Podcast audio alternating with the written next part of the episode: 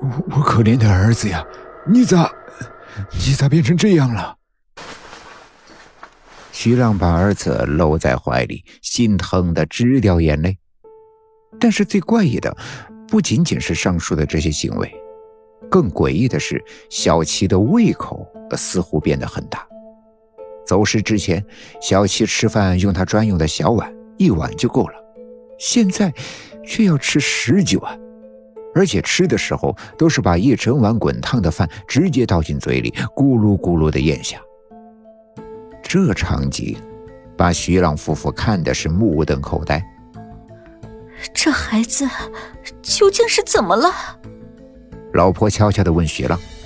徐浪沉默不语，只是觉得背上发寒。家里那只叫做大黄的大狼狗，以前和小七的关系非常好，小七经常抱着大黄的脑袋玩。但这次自小七回来，大黄似乎就对小七十分的警惕，不断的冲着小七狂吠，还作势要扑过来。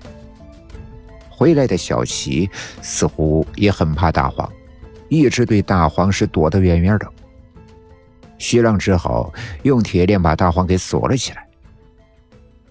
晚饭过后，徐浪的老婆把小齐抱在膝盖上一起看电视，小齐用怪异的语调学着电视里的人说话。现在的小齐已经是学得像模像样了，已经能够说出流畅的完整的一句话。看来他的学习确实进步非常大。这孩子究竟是怎么了呀？徐浪不由得从心底自问：从前大齐和小齐睡觉的时候都是在同一个房间，而徐浪夫妇在一个房间。可是由于今天的情况有点特殊，所以徐浪的妻子就去他们的房间里陪他一起睡。半夜的时候。徐浪突然被一阵撕心裂肺的尖叫声给惊醒了，他连衣服都没顾得上穿，就冲进了他们的房间，发现妻子正抱着脑袋躲在角落里。怎么回事？到底怎么回事啊？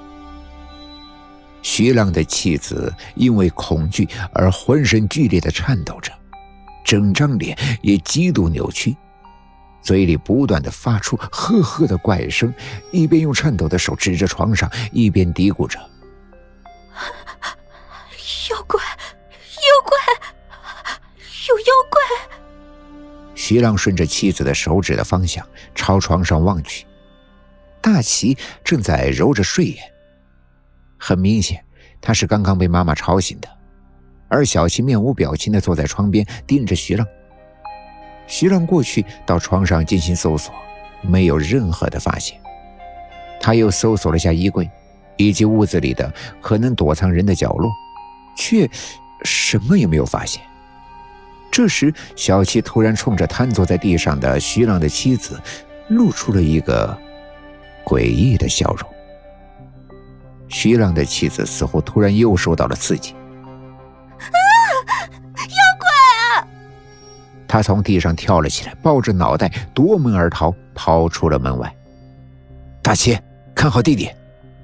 徐浪来不及多想，叮嘱了大齐一句，急忙的也冲出了屋外去追妻子。连续追了两条街，才追上了妻子，把他按倒。然后，徐浪拨打了幺二零，把妻子送进了医院。医生在给徐浪的妻子注射了镇定剂，才渐渐的安定入睡。他经历了什么？这明显是被吓的呀！医生问。徐浪无从回答，因为他也不知道刚才屋子里发生了什么事。他在妻子的床边一直守护到第二天的上午，妻子才醒了过来。但是很明显，妻子已经神志失常，嘴里不断的叫着：“有怪物，有怪物！”医生告诉徐浪说：“他已经疯了。”昨晚在大齐、小齐的屋子里，究竟发生了什么事？怎么好端端的一个人，竟然突然被吓疯了？带着这些疑问，徐浪回到了家中。刚打开房门，徐浪就被吓了一跳。屋子里一片狼藉，小琪正坐在屋子中间的地上，嘴张的超乎人类常理的程度，正在吃。哦不，准确的说，应该是在吞东西。冰箱和厨房的食物都被他给搬了出来，这功夫已经基本上给吃完了。此刻，小琪正在生吞一整只的冬瓜。那冬瓜有一半已经被他吞进了脖子里，半截还在外面，那场面异常的诡异。徐浪见此，急忙冲过去帮他拔出来，可小琪却恶狠狠地推开了徐浪，夺过了冬瓜，依然往嘴里塞。大齐，大齐，你在哪儿？你怎么不看着弟弟？徐浪扯着嗓子喊，没有人应他。此刻，徐浪的心中突然出现了一丝不好的预感。他连忙找遍了整个屋子，也没有发现大齐的影子。他在大齐、小齐的卧室地面上发现了许多绿色的、黏糊糊的液体。掀开床上的被子，发现里面也有很多那种奇怪的液体。